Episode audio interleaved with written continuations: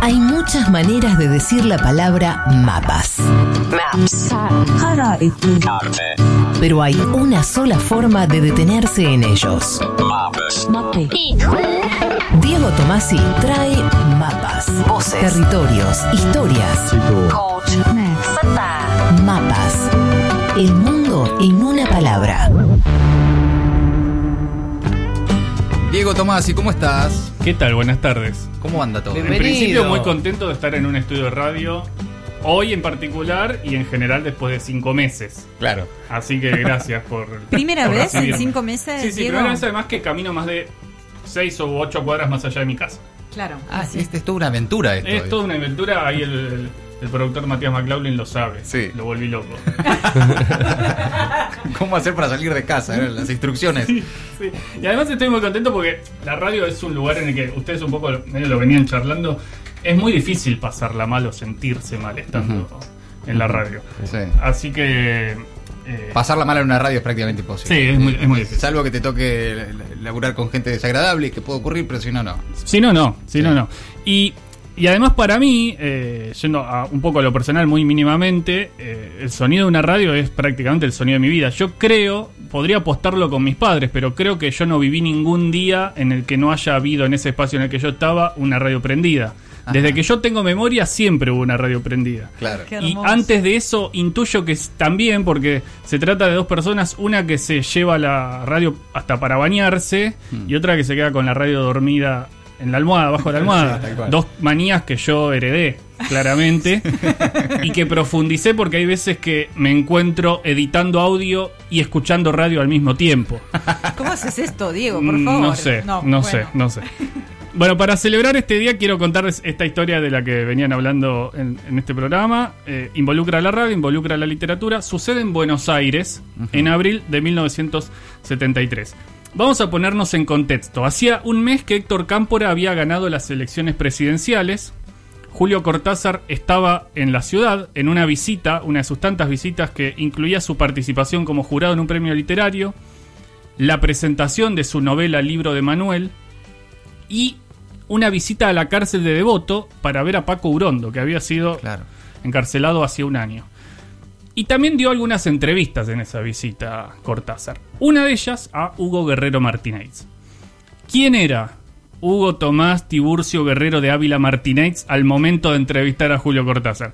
Era un locutor que había llegado en el año 55 desde Chile, después de haberse ido de Perú, donde ya a los 17 años era considerado portador de la voz más linda del país.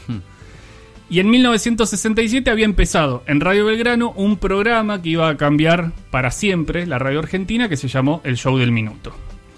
En 1973 Hugo Guerrero Martínez era una estrella de la radio. Sí.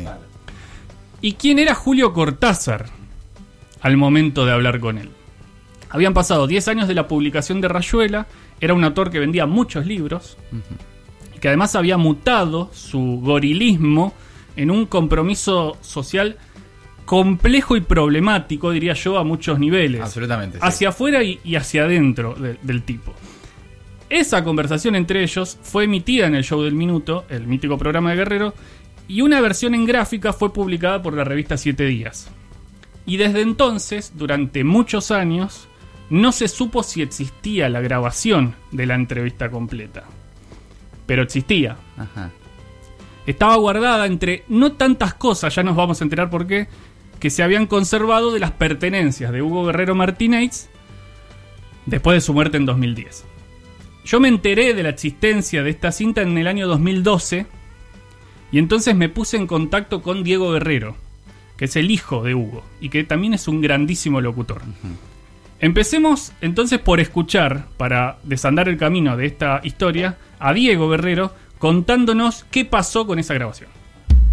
La grabación del reportaje a Cortázar estaba hecho en un carrete de cinta de unos grabadores marca Uer, Uer Report 4000L, tengamos en cuenta que todavía no, no existía el cassette como formato de grabación, y estaba realizado en la velocidad más baja. Perdía un poco de calidad, pero tenías mayor duración de grabación. Y ese grabador se usaba para hacer las entrevistas y para salir a la calle y, y hablar con la gente. Yo era muy chico, sabía que había varias charlas estaba, había una charla con Fangio, había una charla con Borges y esta charla de Julio Cortázar. La pude digitalizar, pero con el paso del tiempo estas cintas tienen como una, como una humedad, ¿no? Una cosa de, de que son elásticas y esto se va secando y se van cuarteando y bueno, pasan a mejor vida. La verdad que el viejo no, no guardaba nada. Cada 8 o 10 años quemaba las cosas. Era una cosa muy rara, pero y hasta, y hasta riesgosa y peligrosa porque el estudio estaba en un, en un edificio. Y las cosas que no quería más, que las quería quemar, las ponía en la bañera y tiraba alcohol de quemar. Tenía unos baldes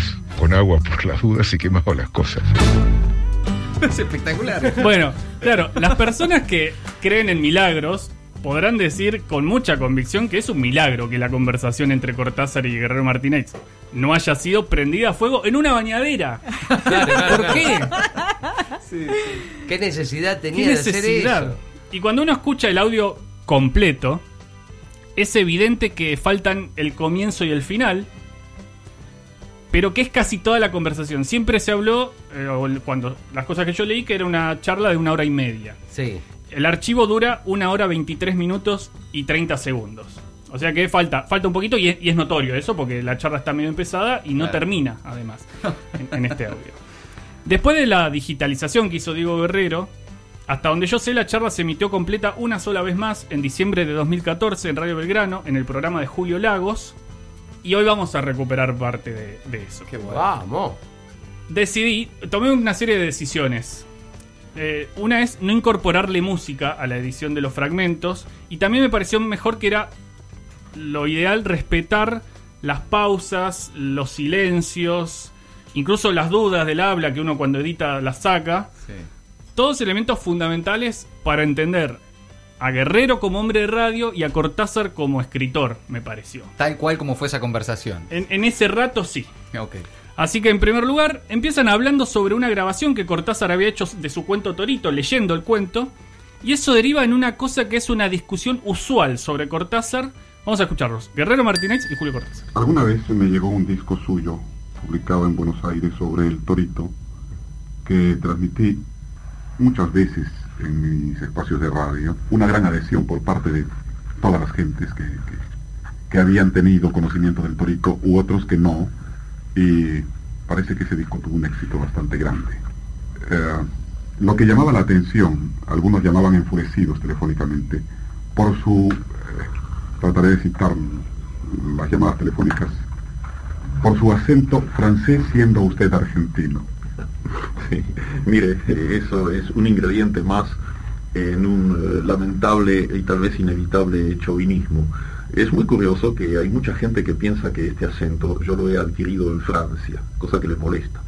A mí también me molestaría si fuese cierto, porque sería la prueba de que me estoy olvidando del español y que el francés influye incluso en mi paladar y en mis cuerdas vocales.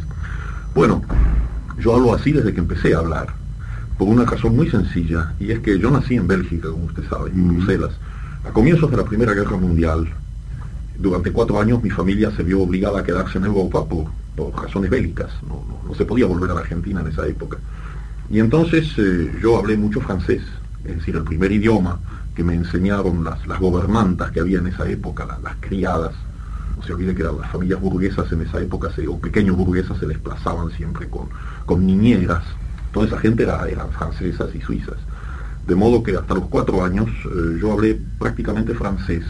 Luego, cuando a los cuatro años vine la Argentina, como todo pibe, me olvidé del francés en una semana y, comencé a hablar español, pero me quedó el acento. Y en esa época no había esa ciencia maravillosa que se llama la foniatría, mm, o existía en un estado un poco larvario. Un foniatra, siendo yo muy pequeño, en 15 días de ejercicio me hubiera quitado esta R tan, tan incómoda. Pero no me la quitaron y luego, bueno, pues yo crecí y hubo una especie de imposibilidad de eliminarla. Bueno, esa era la, la primera parte que elegí para hoy. La segunda parte que vamos a escuchar ahora me gusta porque Guerrero cuenta un poco cierta trastienda de cómo funciona la radio, de cómo funcionaba su programa a veces. Y Cortázar habla sobre su relación con los lectores y hay un, un pequeño entredicho entre ellos además. Ahí, ahí como que se pisan en un momento, Guerrero parece querer enojarse pero no termina de enojarse porque era difícil enojarse con Cortázar. Sí. Y se muestra lo rápidos e inteligentes que eran los dos. Me hubiera gustado mucho poderlo invitar a la radio para que usted de pronto eh, pudiera atender algún llamado telefónico y comunicarse con algunas personas que les gusta de pronto hacerle preguntas a la gente que está en la radio. Deben de tener muchas preguntas, muchas gentes para hacerle a usted. Bueno, sin necesidad de ir a la radio, eh, por el momento basta y sobra con la calle, porque desde que yo estoy aquí es difícil que yo camine 200 metros sin que alguien eh, me, me detenga eh, ya sea para esa tontería de pedirme una firma, tontería desde luego explicable y emocionante y que yo respeto. ¿Pero por qué Eh, dijo tontería? todo para hacerme ¿Por qué dijo tontería? Bueno, dije tontería porque en el fondo yo creo que eso forma parte de un sistema de vedetismo y de superstición.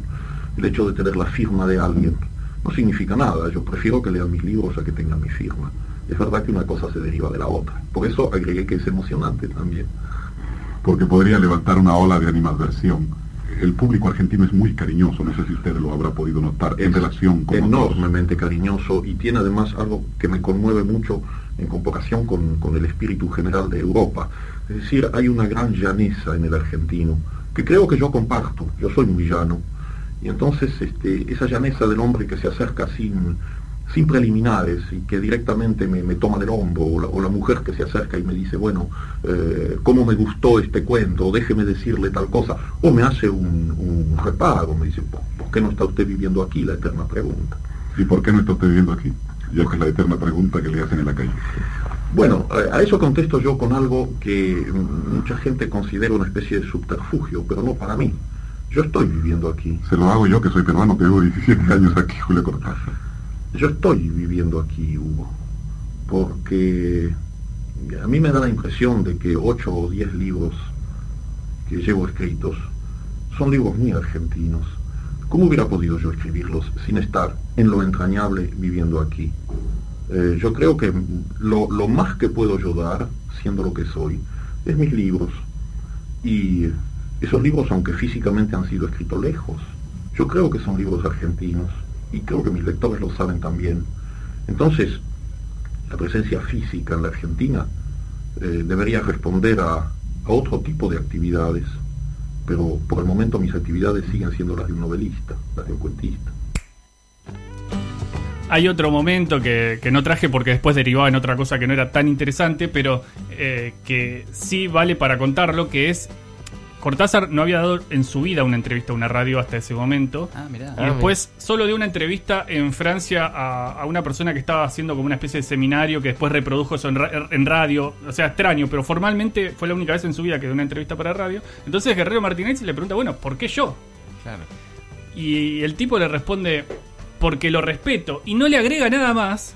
Y Martínez decide que van a ir para otro lado y siguen hablando de otra cosa. Como que los dos se quedan confort Sí, con sí, ese sí. trato. Déjalo ahí. Sí, sí, hay una cosa que se nota que se respetan y que se dirían algo más si no se respetaran. En Claro. este cruce se, se notó eso. Y si no fueran Guerrero y Cortázar, también darían ese paso de decirse algo más, pero Sí. como los dos son como instituciones, es como, Claro. bueno, hay, hay un respeto y una especie de máscara, ¿no? De cápsula. incluso Guerrero cuando le tira la pregunta de ¿y por qué no vive acá? Después se da cuenta que fue medio antipática y, le- y- y lo corrige y dice, se lo dice un peruano que Sí, hace sí, sí. 16 años que no vive en su país. Sí, sí, sí, sí. De la misma manera que Cortázar, cuando dice que es una tontería lo de los autógrafos, después Sí. medio retrocede y dice una tontería corrige. emocionante, Claro, que de todos modos parece sincera por Sí, cómo lo- sí. Lo, lo- lo desarrolla también en otras partes de la entrevista. Hay una tercera parte que vamos a escuchar que se presenta sola con la pregunta de Guerrero Martínez. Recordemos que Cortázar, que había sido extremadamente gorila, como decíamos, llegó a Buenos Aires un día después del triunfo de Cámpora en el 73 y esta conversación sucede un mes más tarde y esto es lo que dice. ¿Cómo intuye usted el futuro de su país? Continúo siendo optimista y el optimismo no se va, no va a cambiar a lo largo de esta entrevista, a pesar de que cuando uno llega a la Argentina eh, tiene naturalmente el eterno problema de, los árboles que no dejan ver el bosque, porque hay una, una inevitable confusión, hay una multiplicación de procesos eh, paralelos y contradictorios en el campo ideológico y en el campo político, que en mi caso por lo menos dificultan muchísimo una síntesis. Y luego vuelvo a decir que yo no entiendo gran cosa de política. Pero mi optimismo viene del pronunciamiento popular eh, traducido en los porcentajes de las elecciones del 11 de marzo.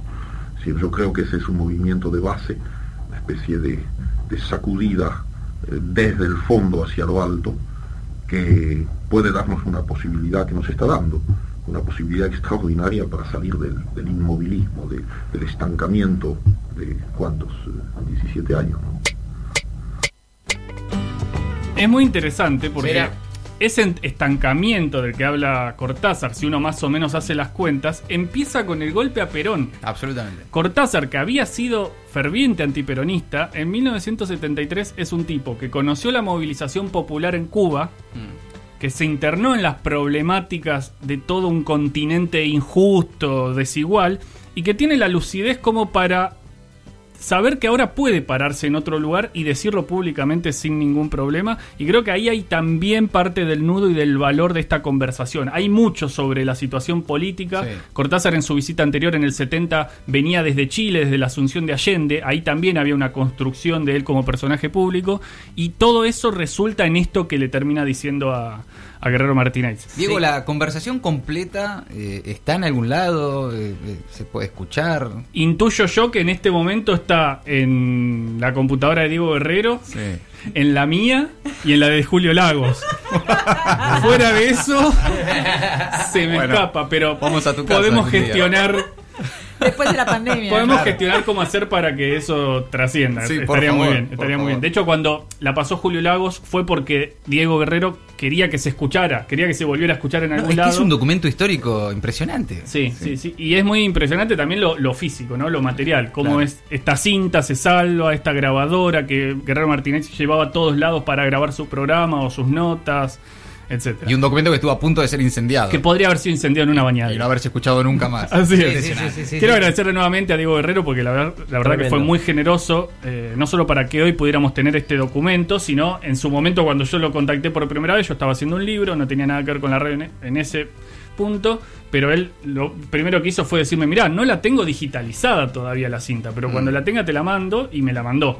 Así que gracias a Diego eh, y quiero agradecerles a ustedes por este espacio hoy para poder compartir esta reliquia. No, gracias a vos. No, por favor. Por favor. Fue un trabajo del equipo. Tengo, eh, para cerrar, quería decir que tengo la, la convicción profunda de que nos gusta la radio porque en algo se parece a la lengua y es que se trata de, de un juguete que hay que usar hasta que se rompa.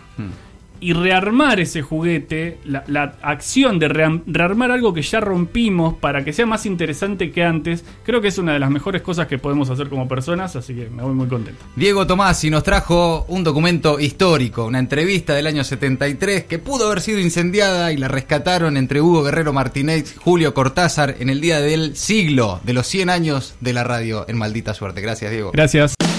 Críticos por naturaleza. Absurdos por elección. Maldita suerte. De 15 a 17. Por el Destape Radio.